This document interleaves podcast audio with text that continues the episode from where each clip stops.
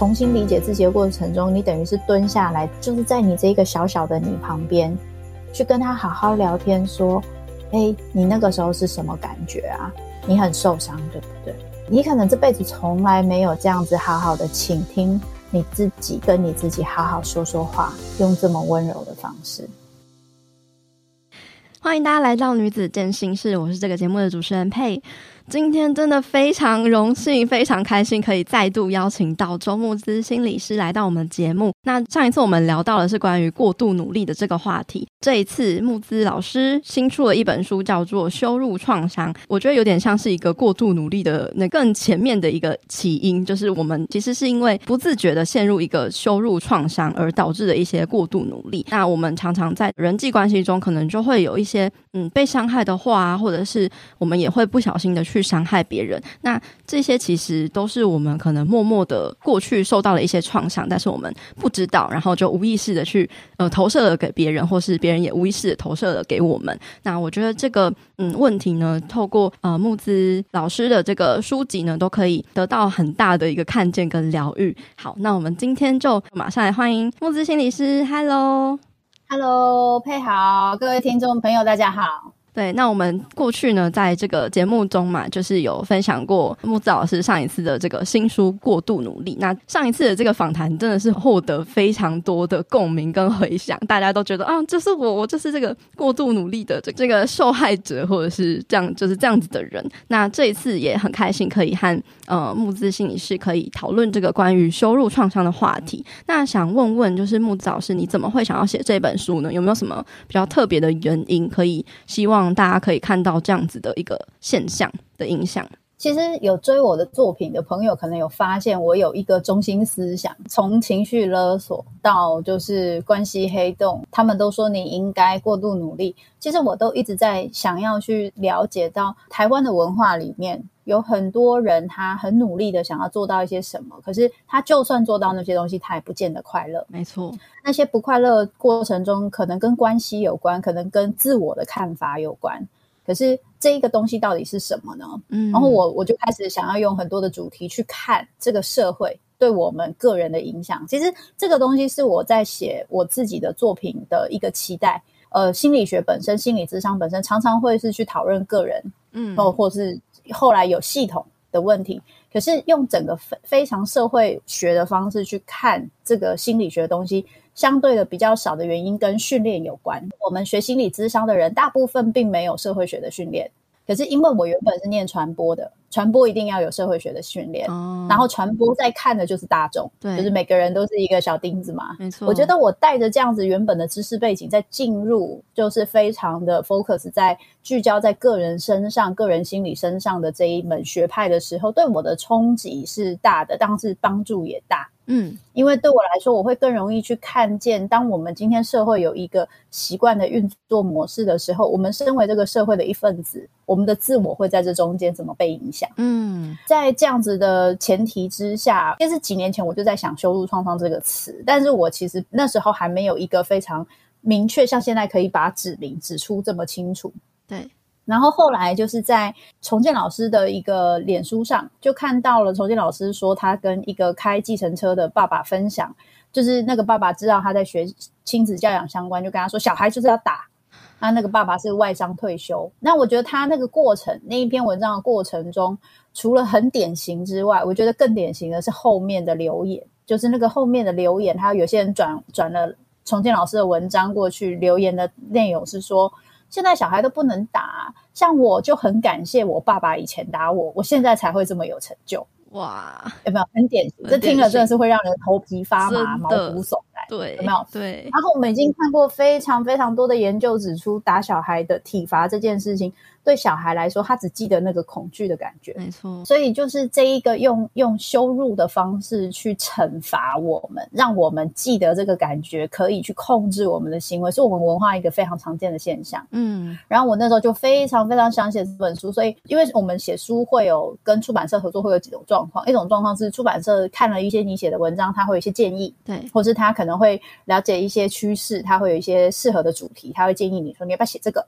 那像我就是自己意见很多的作者，然然后过度努力也是我自己突然就说我要写这个，所以这一次羞辱创伤也是我就突然说我好想写这个主题。对，然后他们听到之后，他们就觉得很棒啊，那你赶快写啊。然后因为其实我写书动作蛮快的，就是我如果决定我要写，然后到我写出来，我其实大概一个半月的时间就可以。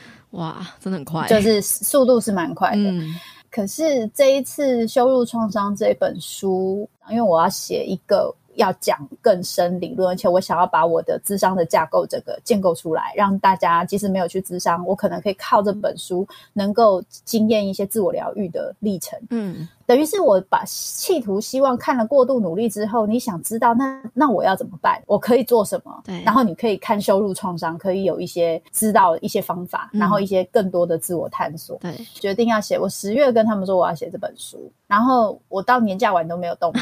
然后那时候的状况就是，我就在沙发上滚来滚去，说完蛋了，我写不出来啦。我先生就在那边看我这边滚来滚去，然后就是说你有时间在那边叫，你为什么不写？我就写不出来。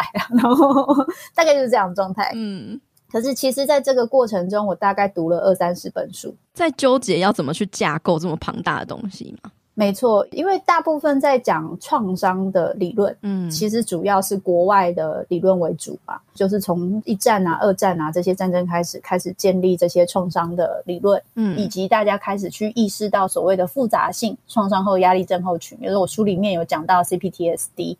这个东西跟创伤后压力症候群很像的部分，是在于它都是经历一个创伤之后，它会有一些类似的症状。对，可是复杂性创伤后压力症候群，它之所以是说复杂的原因，是因为有时候它很难清楚的被指明说这个是创伤。嗯，因为它可能没有很具体。对，它没有很具体，它可能会被你觉得理所当然。嗯，它可能会让你觉得这个很小吧，然后甚至它时间很长期。对，甚至它是隐性的。嗯，就是它不是那个很明显的说啊战争啊灾难啊这种的，然后它可能会是言语的羞辱、暴力。然后，或者是长期的忽视，然后心理心理的控制，或是精神上跟身体上的虐待、霸凌、忽略，长期慢性的对孤立，这些东西都会是造成创伤的一个非常大的原因。没错，台湾的文化里面有一个很常见的状态，就是我们会很习惯用羞辱去控制人，嗯，用羞辱去惩罚人，甚至是权威会用羞辱的方式去让你按照他的方式去做。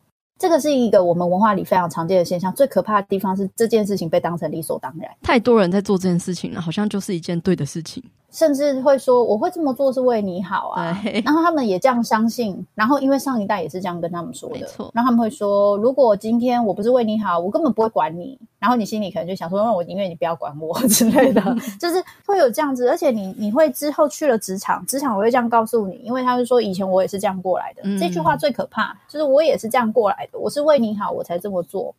然后所有只要有上对下权威关系的地方，几乎都会出现这个状况。对。我觉得这一件事情，当然有些人会说：“诶，老师，你讲羞辱创伤的状况，怎么听起来跟情绪勒索很像？”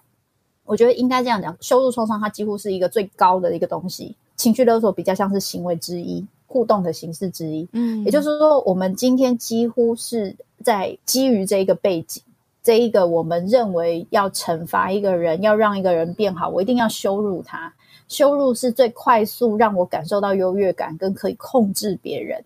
让权威可以觉得安全、嗯、觉得安心的一个方式，所以有非常多的孩子在小时候就经历到这样子的创伤，然后甚至这些创伤是不一定是父母对你，甚至是父母把自己的那个匮乏感跟自己被看不起的感觉投射到小孩身上，于是那个羞辱感就会代代相传。嗯，所以这个主题对我来说是极为重要，而且是我看到好多人他即使得到再好的成就，做再多的事情。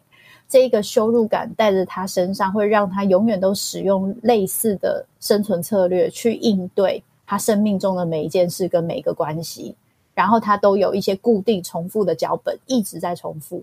对，然后他对自己的看法永远不会觉得开心，永远都觉得自己不够好，甚至讨厌自己。嗯，所以这就是我想写羞辱创伤最大的原因。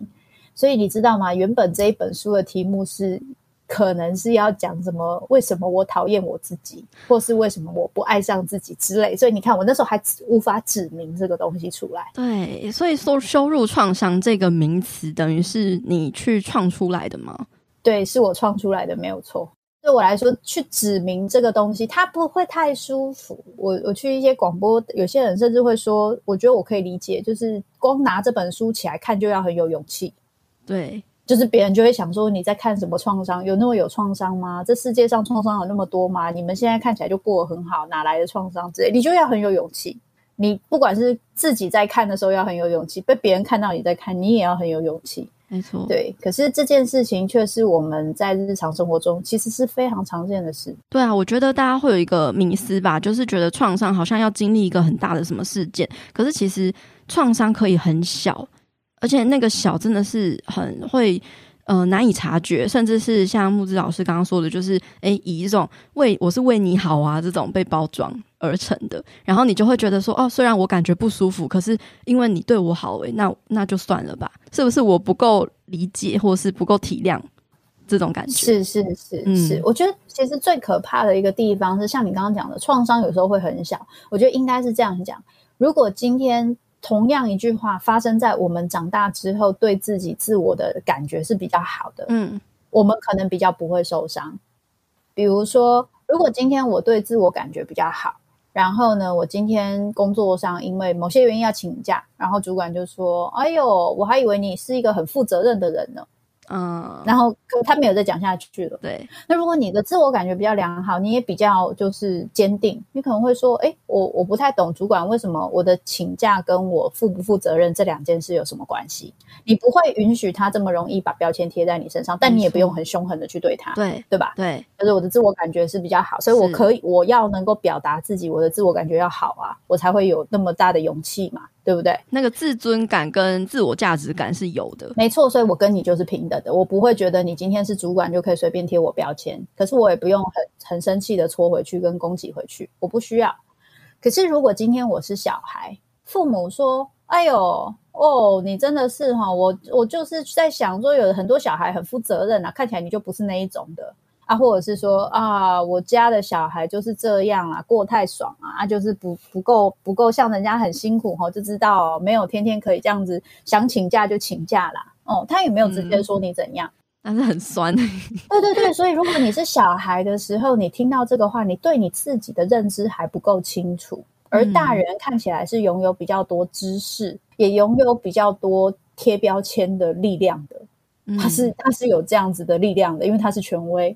老师也是，那你是不是比较容易会把这个东西收下来？嗯，就会觉得好像是不是这样子？对对对，讲着讲着你就信了，然后你就觉得我真的是一个不是很负责任的人，我这样子真的很懒惰，然后他就根深蒂固变成你自己人格特质的一部分，这就是羞辱创伤，就是融入成 人格的一部分，然后之后成长过程中，你就会一直觉得啊，就是是这样子的人，然后可能。遇到一些场景的时候，就戳到你这个痛处，是，然后可能因为想要去隐藏，或者是觉得不舒服，就会有一些自己不能理解的一些反应。是，而且你有可能，要不你就变得过度负责，嗯，连不是你的责任，你都会觉得是你的。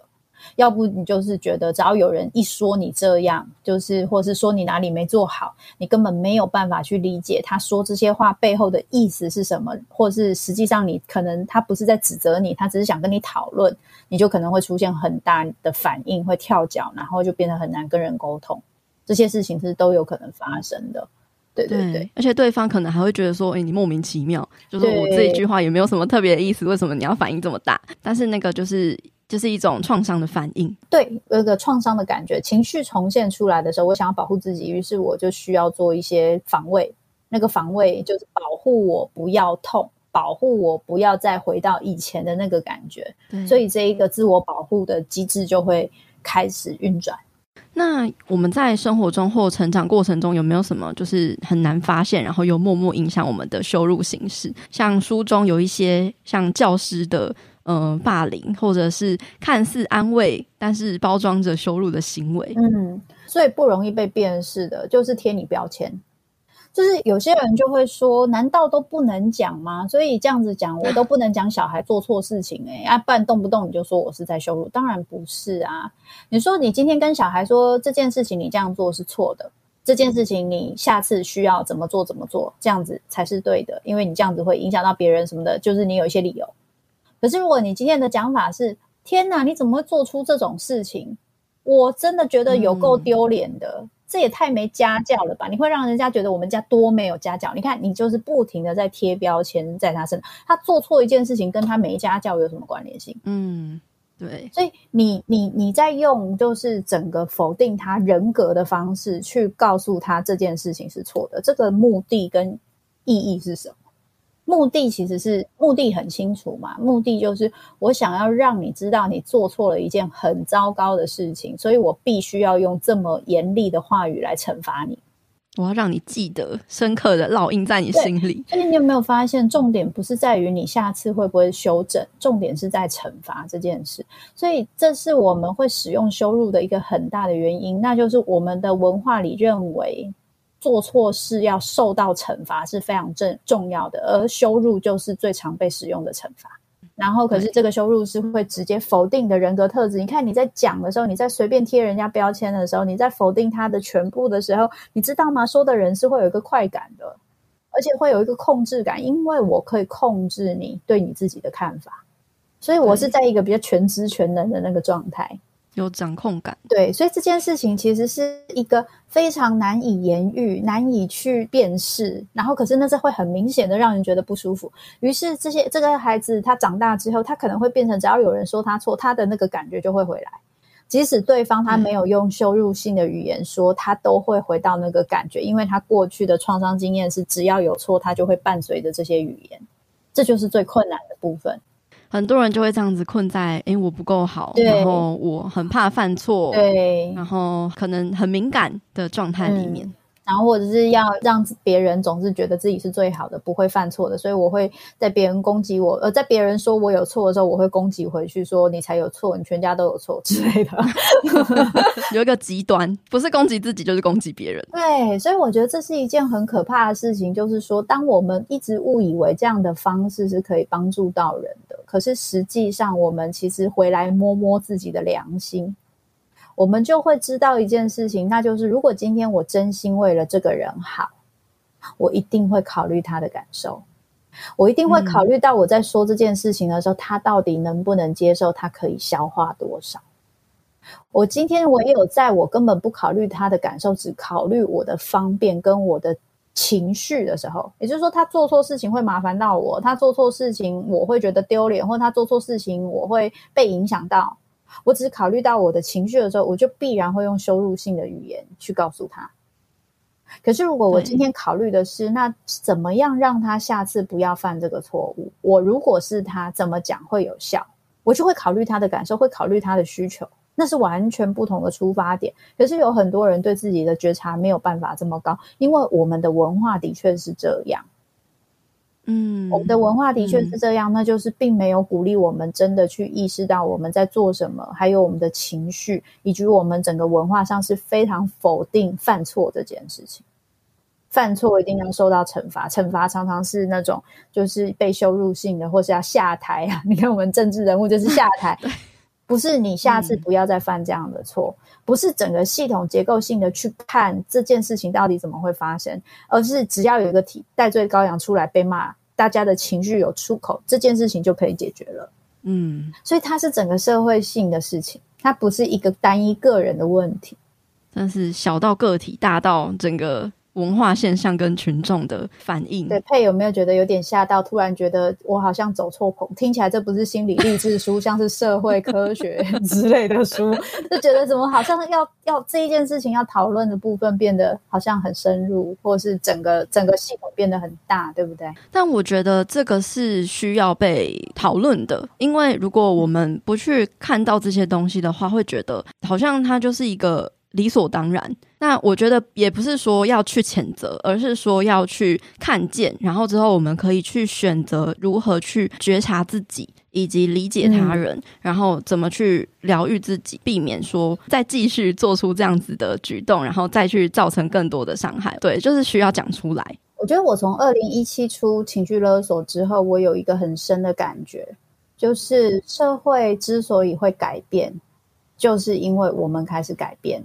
对，然后我觉得二零一七年的时候出《情绪勒索》那本书之所以可以卖的那么好，我觉得是因为社会已经准备好要接受这个观念了。嗯，然后所以我在这个时候推出这个观念，于是大家开始重新的去思考人跟人之间的平等关系怎么重新建立，还有权威式的文化对我们真的好吗？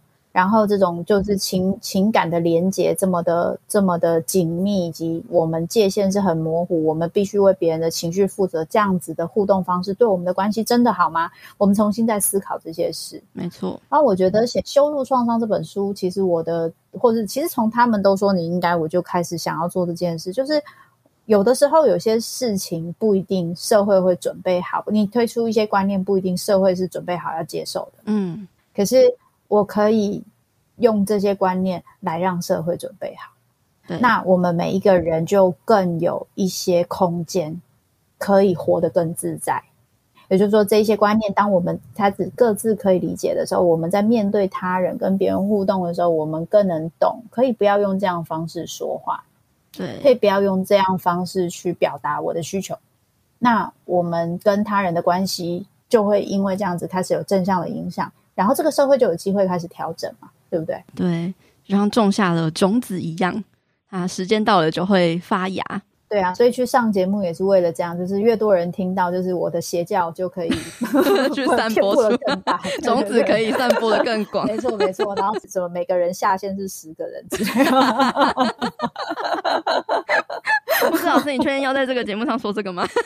会会被会被怎么样吗？没有，不会怎样啊，只会发现你有另外一个身份，这个斜杠的部分。这是当然是开玩笑，但是其实这的确是我的期待，就是我很希望当我们有这样的观念的时候，我们有机会慢慢的跟身边的人有一些新的互动，大家发现这个互动是舒服的，我们就有机会会学习，然后再影响其他人。因为有很多人，有很多父母、老师，他们不会这么互动，是因为他们根本不知道可以这么做。他们也是被这样子对待过来的，也不知道有什么其他的方式。对啊，然后再加上我的书每一本看起来都像在骂他们，连翻都不想翻。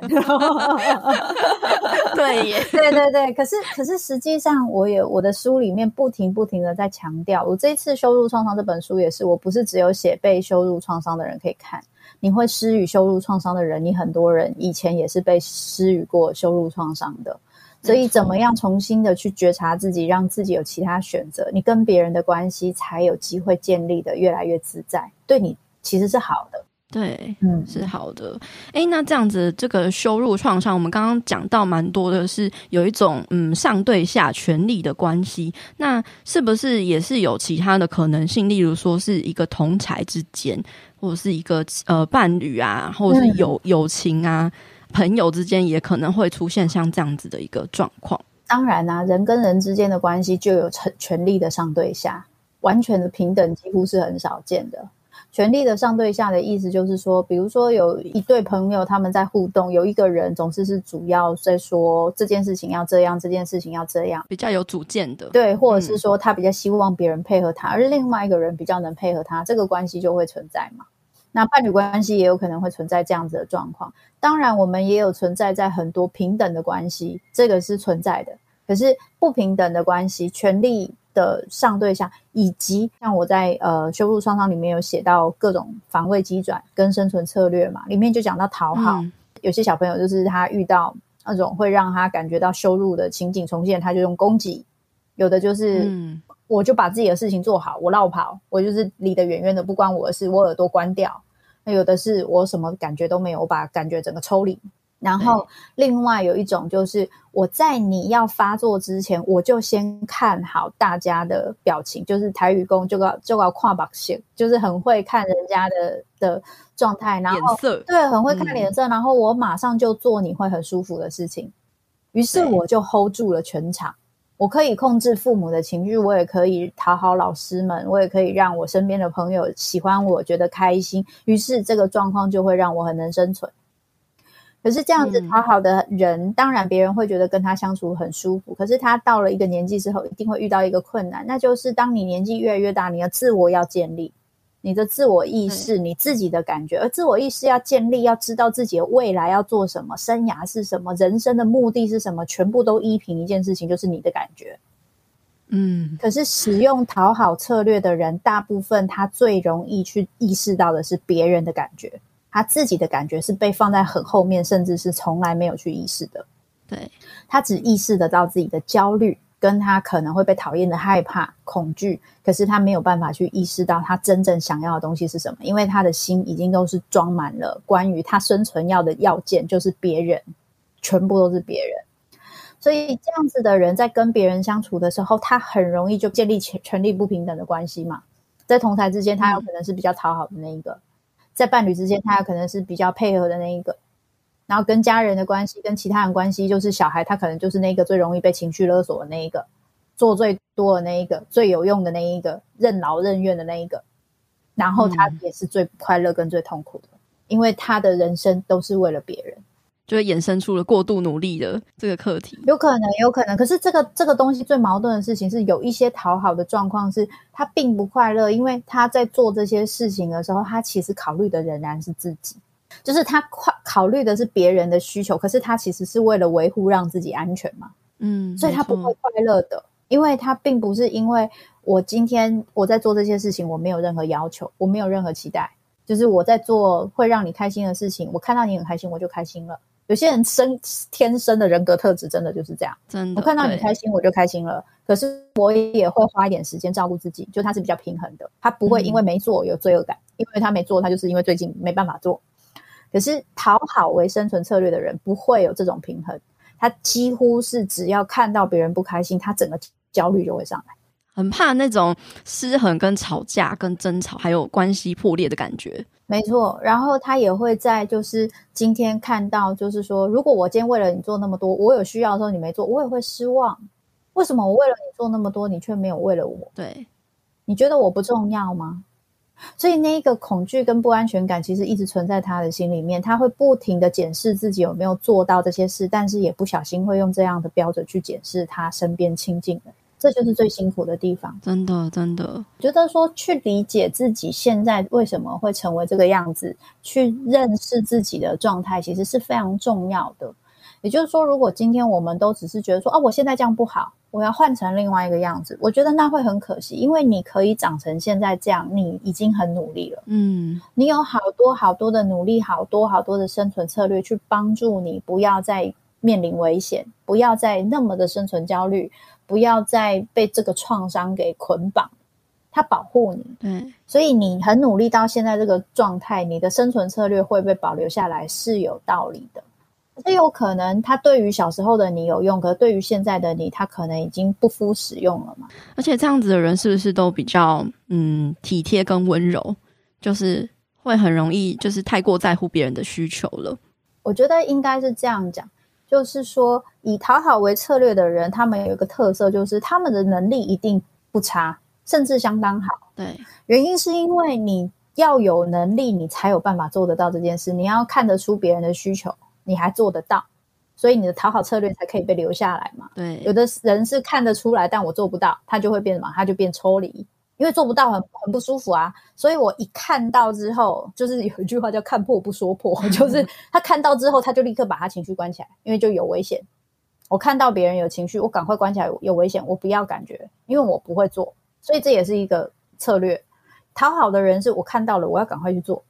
那就代表他的能力，他可以做到这些事，所以他才有办法去做。对，可是这是最麻烦的地方，就是讨好的人，你就说他会注意力在别人身上，你可以说他体贴，可是你也可以说他的力气都用在别人身上，所以他会有一个很大的困难，那就是他常常会觉得，其实他的挫折感是很强的，然后他的情绪起伏一定会很大，因为他的情绪起伏不是跟着他自己，是跟着别人。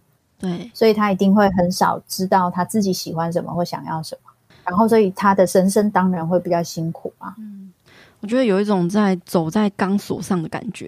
嗯，我觉得你这样描述很有道理。嗯，努力的很想要保持平衡，不让自己摔下去，每一步都很提心吊胆的感觉，可是从来没有办法真的活出自己舒适的感觉。老实说，我觉得在很严重的创伤状况，或是羞辱创伤的状况很明显的人，基本来说都是过着这样的生活，不管你是使用哪一个策略。不管你是使用攻击的策略，还是使用过度努力的策略，还是使用完美主义的策略，还是使用就是让自己没感觉的策略，基本来说，那个活在钢索上的感觉就是非常的强烈。对。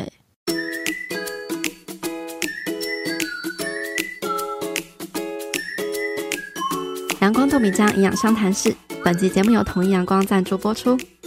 你是否常常陷入想追求更好、更完美的自己，明明很努力却又感到无力，不断自我责备的状态中呢？人生就像是阴阳太极，同时包含着黑与白，才能完整与平衡。每天多爱自己一点，每一天都要给自己来点阳光。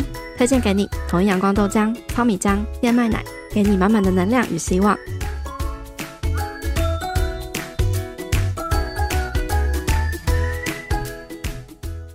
那这样子的话，我们要怎么样子去解决这个问题呢？就是我们如果已经看到了自己有，嗯、呃，比如说会有呃攻击别人啊，或者是会把自己的情绪抽离啊，或者是会讨好别人的话，我们要怎么就是不让自己再陷入这个回圈，可以跳脱出来，然后有另外一个方式可以跟别人的关系是更自在的呢？大家都会很期待，就是有一个很神秘的方法，我们一照做，我们就可以完完全全的，就是变得不一样，像施魔法。对对对，我很老实的跟大家说，没有这个魔法。但是，但是我们的确能为自己做一些事情，而那些事情就会很像魔法一样。嗯，在这本书上，我其实就是想做这件事，就是。我知道大家都会很想要赶快翻最后一章，知道怎么做。怎么解决？我知道，我真的知道，我真的知道，我真的懂。可是我真的强烈建议大家从第一章开始慢慢去看。为什么？嗯、这本书是我的写作的目的，其实是我很像是一个智商的历程。过度努力的智商历程是直接的情景重现，可是修路创伤的智商历程是它是有方法的。所以每一个我去讨论，包含羞辱创伤的形式。会出现的症状，然后羞辱创伤可能对我们的影响，其实都是在让你跟你自己对话。我会这样吗？嗯、我有这样吗？原来我也有羞辱创伤啊！原来我从来不知道我自己有。嗯，原来这些事情，以前的这些事情对我是有影响的，而我只是我自己都是把它封起来，或是我都跟自己说这没什么。原来我会合理化这些事，原来我会淡化这件事，原来我会情绪抽离。这些过程就是帮助你去理解你自己，嗯，你唯有理解你自己之后，你才有机会更重视跟更了解你自己的感受，然后你才有机会站在你自己这一边，把自己的感觉找回来。对对，站在自己这一边极为重要，因为所有的羞辱创伤最基本的东西，就是你曾经有一段时间没有人在乎跟听你的感受。就是你有感受，你有什么东西，那都是不重要。你做错事就是该死，你都会有一段时间经验到这件事情。你这个人就是不好，你这个人就是很糟糕，你会经验到这些事。重新理解自己的过程中，你等于是蹲下来，就是在你这个小小的你旁边，去跟他好好聊天，说：“诶，你那个时候是什么感觉啊？你一定很希望有大人可以理解你，对不对？”你一定知道你做错了，可是你也觉得你好像也没有做得这么错，需要被说成这个样子，对不对？你是不是也好不懂为什么这件事情要做那样才叫对，像你这样做就是错？甚至你也好不懂为什么你这个样子就叫做不好或不是好小孩？你很受伤，对不对？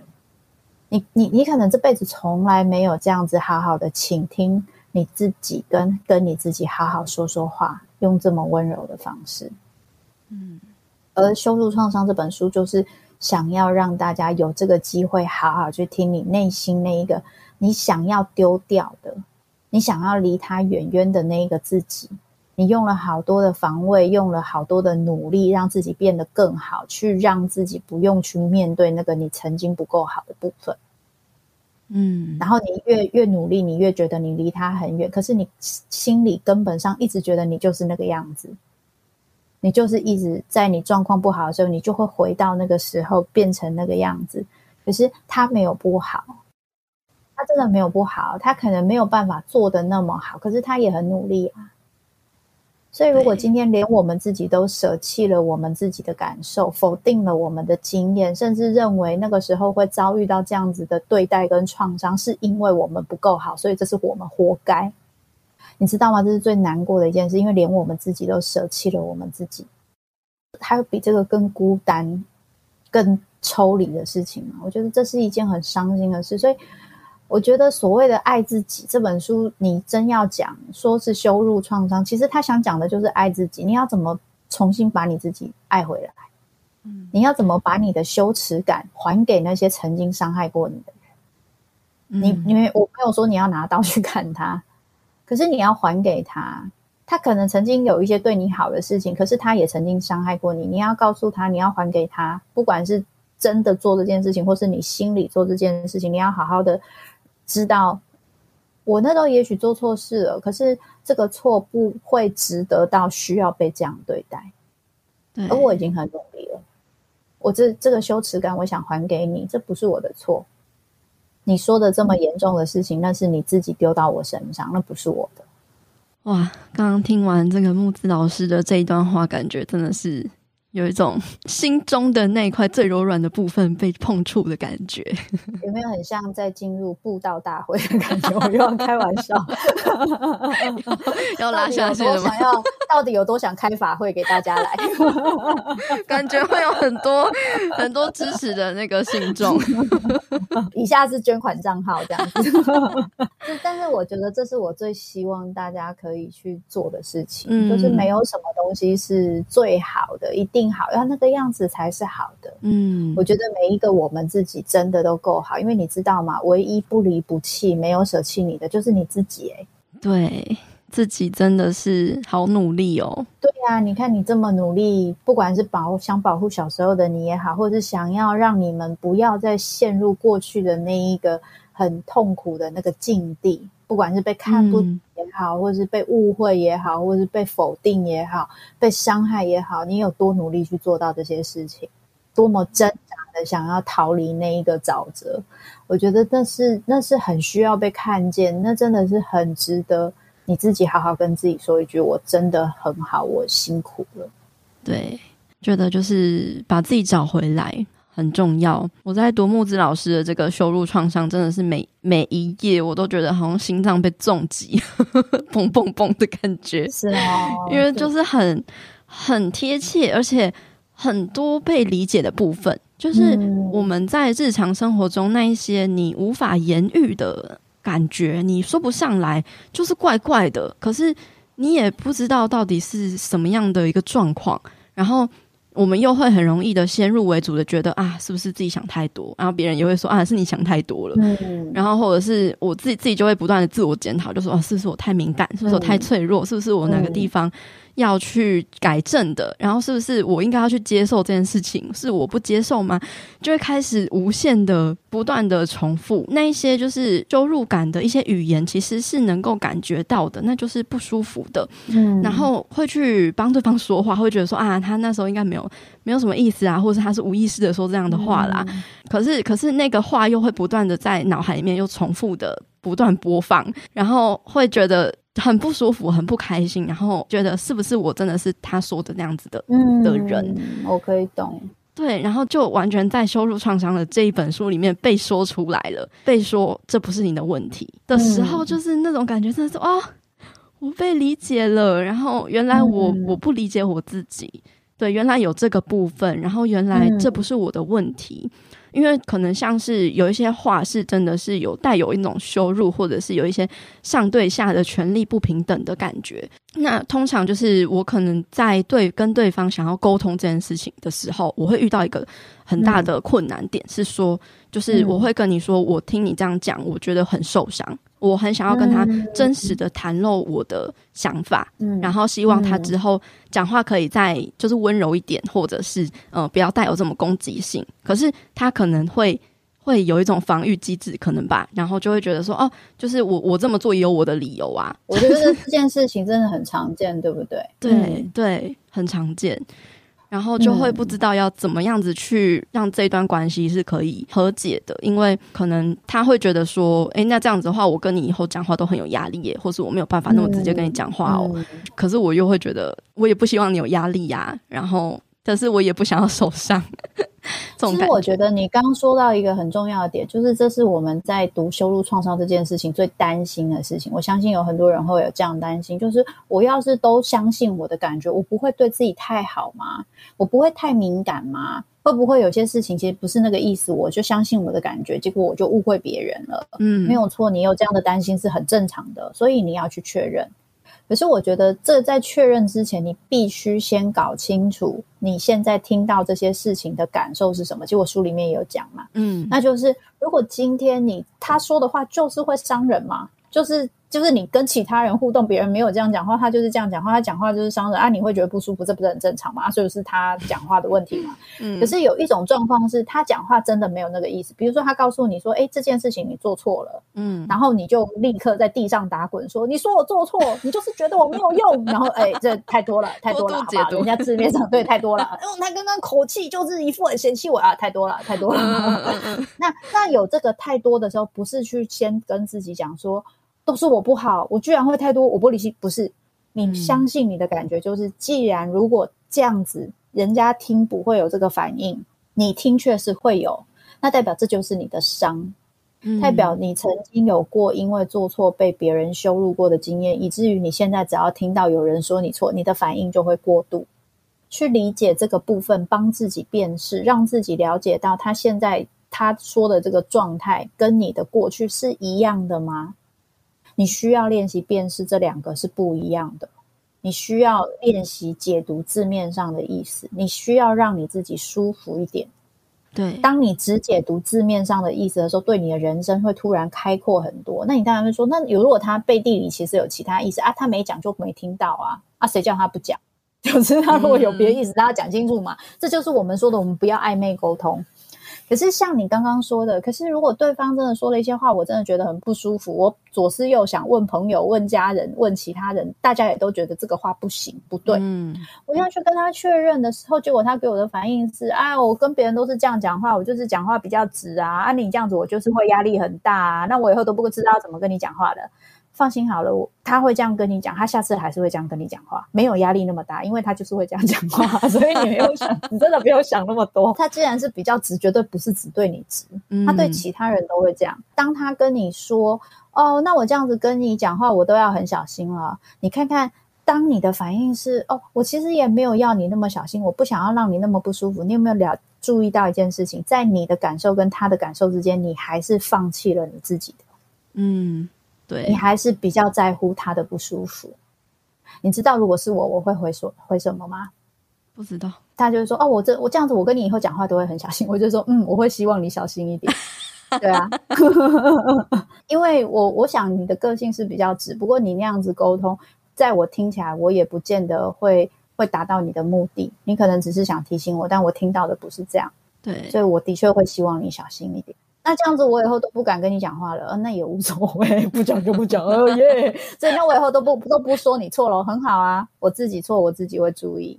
嗯，当你要做到这件事情，你要多有要有多强大的自我，你要有办法相信你的感受，相信你的标准，不害怕，因为不被羞辱，你就不会进步。哎，对耶，你要愿意尊重你的那个感觉，就是你的那个不舒服。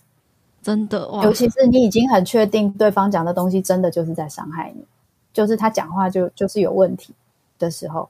我想题外话插一件事，就是我我最近在写这些文章的时候，一定会有人跑来留言。当然我，我我已经我已经形成了一个很大的邪教团体，大家有兴趣想加入邪教，可以直接来我粉专看留言就知道。就是大家其实都会很愿意分享自己的经验。然后，而且大家会互相鼓励，嗯嗯，大家会互相分享说，哎，我也有类似的经验，你真的辛苦了。我其实，在看到那个大家的互相鼓励的时候，我真的都非常的感动。对，不过有的时候，当然也还是会出现，就是会有人说，哎呀，这个世界就是这样啊，这个事情有那么严重吗？我是觉得哈，真的要学着转念，嗯，哦，一定还是会有这种。是我那时候就回对方说，每个人有是自己选择处理这件事情的方式。不过，如果今天我们可以好好说话。好好的去表达我的意思，而不用伤害到别人。如果整个社会可以学会这样子讲话，而不是让被伤害的人要学会自己转念，这不是一个更棒的转念吗？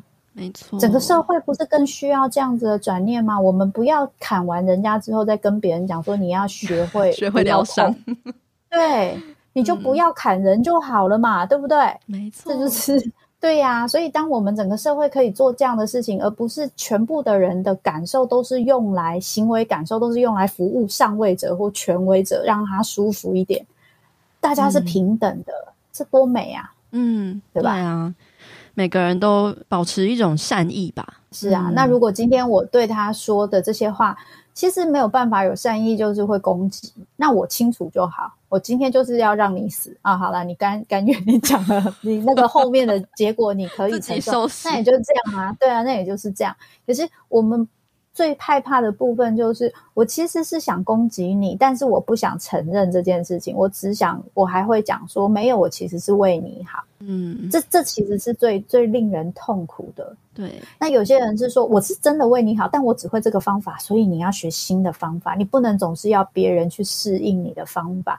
如果有更好的方法可以帮助你，让别人可以去理解的话，你为什么不要用新的方法呢？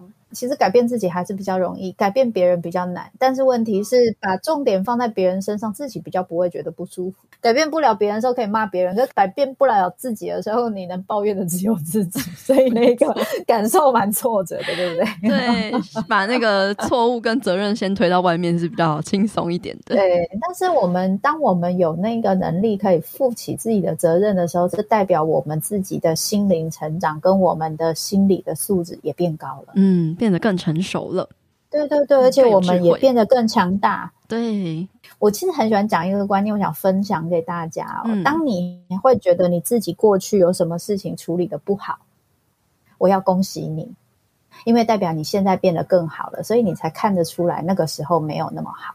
嗯，所以你看你一直在进步，你才看得出来你以前没那么好，这多棒啊！真的，对呀。是不是感觉完全不同？对，完全不同。本来会一直纠结于过去啊，怎么没有做好？啊，现在是觉得啊，有我进步。对呀、啊，你看，你要是永远都觉得你过去做的很好，哦，也是有点可怕。身旁的人就汗颜。开玩笑，开玩笑。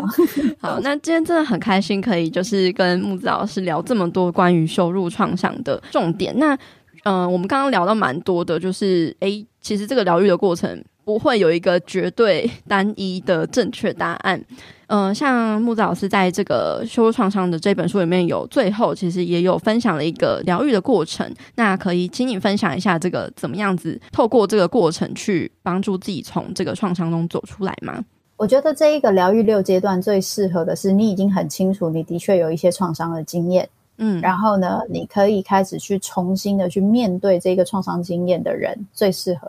做这个疗愈六阶段，嗯、第一个阶段当然就是你一定要先看到这个创伤本身，也就是你真的遭遇了，你真的受伤了，然后这件事情它本身不是你的错，你要有办法把它好好的说出来，不管是你写日记也好，或者是试着自己讲给自己听，用录音的也好，就是你可以试着去重述那个你曾经经验过而你自己觉得很丢脸的事情。重塑过程中，你会有很多感受。那这是我书里面那时候在第一阶段有一些建议，就是你可以去问问你的感觉、你的行为，还有就是那时候你的想法是什么。于是你就会了解到你，你你因为这件事情做了什么决定，你就知道这件事情它怎么影响你。嗯，它怎么影响你后来的一些生存策略跟行为模式。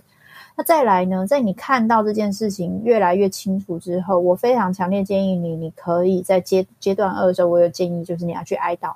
看到这个伤，我觉得最困难的部分是我们那时候还是会有一些期待，比如说我这个伤是因为老师，我这个伤是因为父母，我会有一个期待，我会气气父母怎么这样对我，老师怎么这样对我，你的愤怒会开始出现，嗯，那是好事，愤怒会让你开始有勇气可以保护自己，可是他的确也会出现另外一条岔路，就是都是他们的错，变成受害者情节，对，或者是说他们应该要来就是跟我道歉。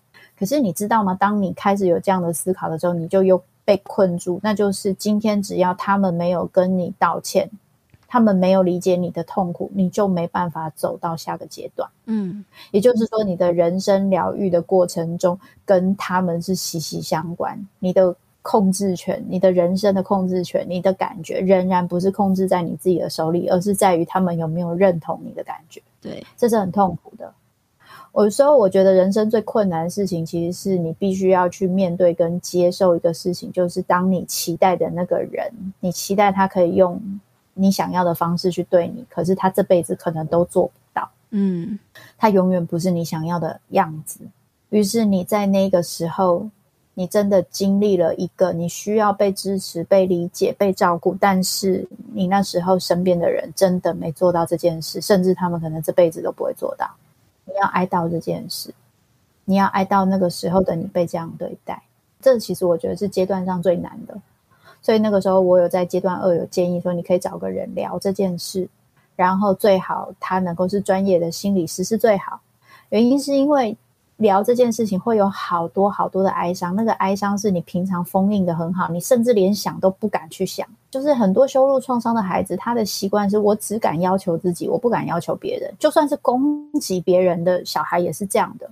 他的攻击是他永远都对别人不满，可是他从来不知道原来他是可以要对方爱他的。他只会用攻击的方式，他不知道他可以好好的期待这件事，然后他不知道这个落空对他来说是这么难受。于是我终于要面对，原来我真的是可以有期待，可是这个期待是落空的。嗯。这是一件很受伤的事情，而这个哀伤太过强烈，几乎很难有人真的完全可以承受。所以，有些人如果是挑身边的朋友，甚至是亲密的家人，很有可能会得到失败的经验。对方会跟他说：“我我觉得你现在过得很好啊，你为什么要想那么多？”嗯，因为他自己可能都很难承担，自己也有这样的创伤。因为每个人几乎都有这样的创伤，那就是你曾经理想化过的人，你曾经期待过的人，他没有完成你的期待。嗯，包含你自己，谁没有这样的经验过？怎么可能会有人没有？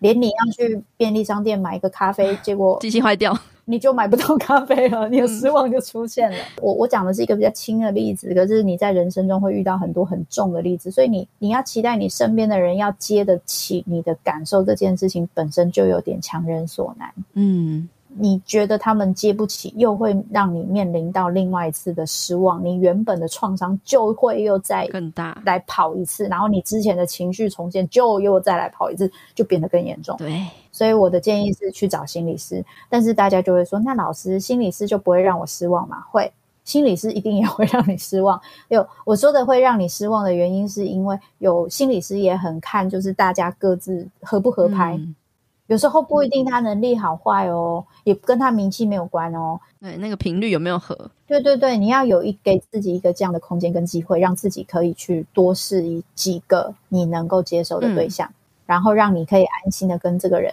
长期的去走这一个创伤的疗愈的历程。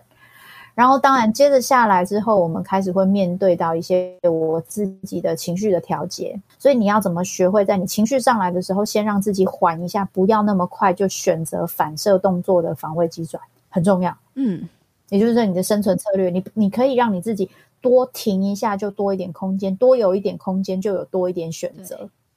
我们要的都是多一个选择而已，让你可以变成有意识的选择，而不是都是无意识的去选。那你的生活掌控权就会拿回来嘛。嗯、然后呢，你有办法可以调节你的情绪，你对自己的感受就会越来越好，你才会有能力慢慢的去撕下你的负面的内在标签，以及学会跟你内在那个纠察队、那个唱衰魔人去对话。嗯。你越来越强大，你越来越有办法平等的跟你内在的那一个唱衰魔人对话，你才有办法学会在别人侵犯你的权益或是贴你标签的时候，用同样的方式对话回去，用不卑不亢的方式对话回去。所以这些东西全部都需要训练，而这个是大部分遭遇羞辱创伤的孩子没有机会在童年训练到的事情。对，人其实就是动物。所以人会感觉到，你用平等的方式跟他对话，他就会知道他不能欺负你，嗯，他就不能随便贴你标签。贴标签这件事情也是会面临挫折的，就是我贴你标签，你不收，那个标签就掉到我身上了。像我刚刚举的那个例子，主管说：“哎，我以为你很负责任。”你就跟他说：“哦，主管，我以为我我是不知道负不负责任，你怎么从这件事情看出来？不过我以为你很公平。”就突然 被打脸，对方突然觉得很不舒服。我不舒服，我就知道这一招对你没效。羞辱这件事情本身会一直重复出现，跟情绪勒索一样，就是有效啊。嗯、它会一直被使用，就是因为有效，可以让我有优越感，可以让我有控制感。可是我在你身上发现没效，我就不会用。自我的感觉比较良好，自我意识比较高，可以为自己讲话，保护自己的孩子，就比较可以做到。这样子，不要让别人把标签贴在自己身上。那你要做到这件事，你心里一定要练习，你平常一定要多练习才行。所以我做的这些阶段，都是为了最后一步，让大家出去外面社会的时候是可以使用的。所以每一个阶段都有它的理由，每一个阶段都好难，可是它都会帮助我们一点一点变得更勇敢，跟变得不一样。对，然后你越做得到这些事，你就会越喜欢你自己。然后别人就越不会随便看轻你或欺负你，你就会越感觉到原来你是有力量可以保护你自己的。这个就是一个非常正向的感受，一个正向的循环，是很棒诶。今天这一集真的是超级疗愈的。那如果最后有一句话或一段话可以送给我们听众的话，木子老师会想要送给大家什么样的话吗？这个书里面有一句话，我想要送给大家，就是遭遇到羞辱创伤这件事情，要讲出来是很不容易的。真的很不容易，因为你忍不住就会觉得是你的问题。可是我想送给大家一句话，就是我在书里面不停强调的，那就是是很糟糕的事情发生在你身上，可是不是你很糟糕，这是不一样的。所以你要记得这件事。所以那不是那个羞耻感，不是属于你的，是属于施予在你身上的人跟这件事情。好，那今天非常感谢木子老师来到我们节目的分享，非常感谢佩，谢谢大家。最后帮大家整理了三个本集访谈的重点，来作为节目的总结。首先，在我们身处的文化中，会习惯用贬低一个人的价值跟自我的方式，来让对方感觉到羞耻，觉得自己很糟糕，不值得，没有价值等等，但我们却往往没有自觉。甚至认为这是一种为了能让对方进步，记得自己犯过的错，也是一种让自己能最快感受到优越感和控制感的方式。这样的互动模式经常存在于各种的关系中。看不见的创伤从我们小时候就开始累积，对我们的影响一直跟随着我们长大。当我们内在不够强大时，就会很容易把羞辱性的话语全然接收，认为自己就像对方说的那样不好，导致我们经常会过度的自我批判，害怕犯错。或是衍生出各种战斗、逃避、僵住、讨好等等的自我防卫生存策略，与自己和他人的关系，经常就会出现分裂或疏离的痛苦感。第二，面对那些带给我们羞辱创伤的人，我们可以试着去把这个羞辱、羞耻的感受还给对方，不论是真实的与他们沟通，又或者是在心里与他们和解。我们要明白，也许我们有犯错的地方，但也不需要被这样对待。如果在生活上有被羞辱的感觉时，可以先确认我们是否过度解读。如果对方真的有贬低你的意思，我们可以选择不要接受这些负面标签。而另外一种情况是，对方的话本身没有恶意，只是触发了我们心中没有痊愈的伤口，导致我们会有过度的反应。我们是有办法区分这样的差别的，只是我们需要先去相信自己的感受，尊重自己不舒服的感觉，与自己好好对话，站在自己这一边去理解自己。最后是慕斯心理师提出的疗愈六阶段。第一个阶段是探索你的羞辱创伤，只有当我们的伤口被看见，才能被疗愈。透过回溯创伤事件下的感受和想法，了解他们是如何影响我们的生存策略和行为模式的。第二个阶段是哀悼那些你失去的不符合期望的事，并且了解这不是你的错。第三个阶段，撕下你身上的负面标签，重新描述你的故事，去了解不是我们很糟糕，只是糟糕的事情发生在了我们的身上。第四个阶段。透过调节自己的情绪，建立新的应对方式和策略。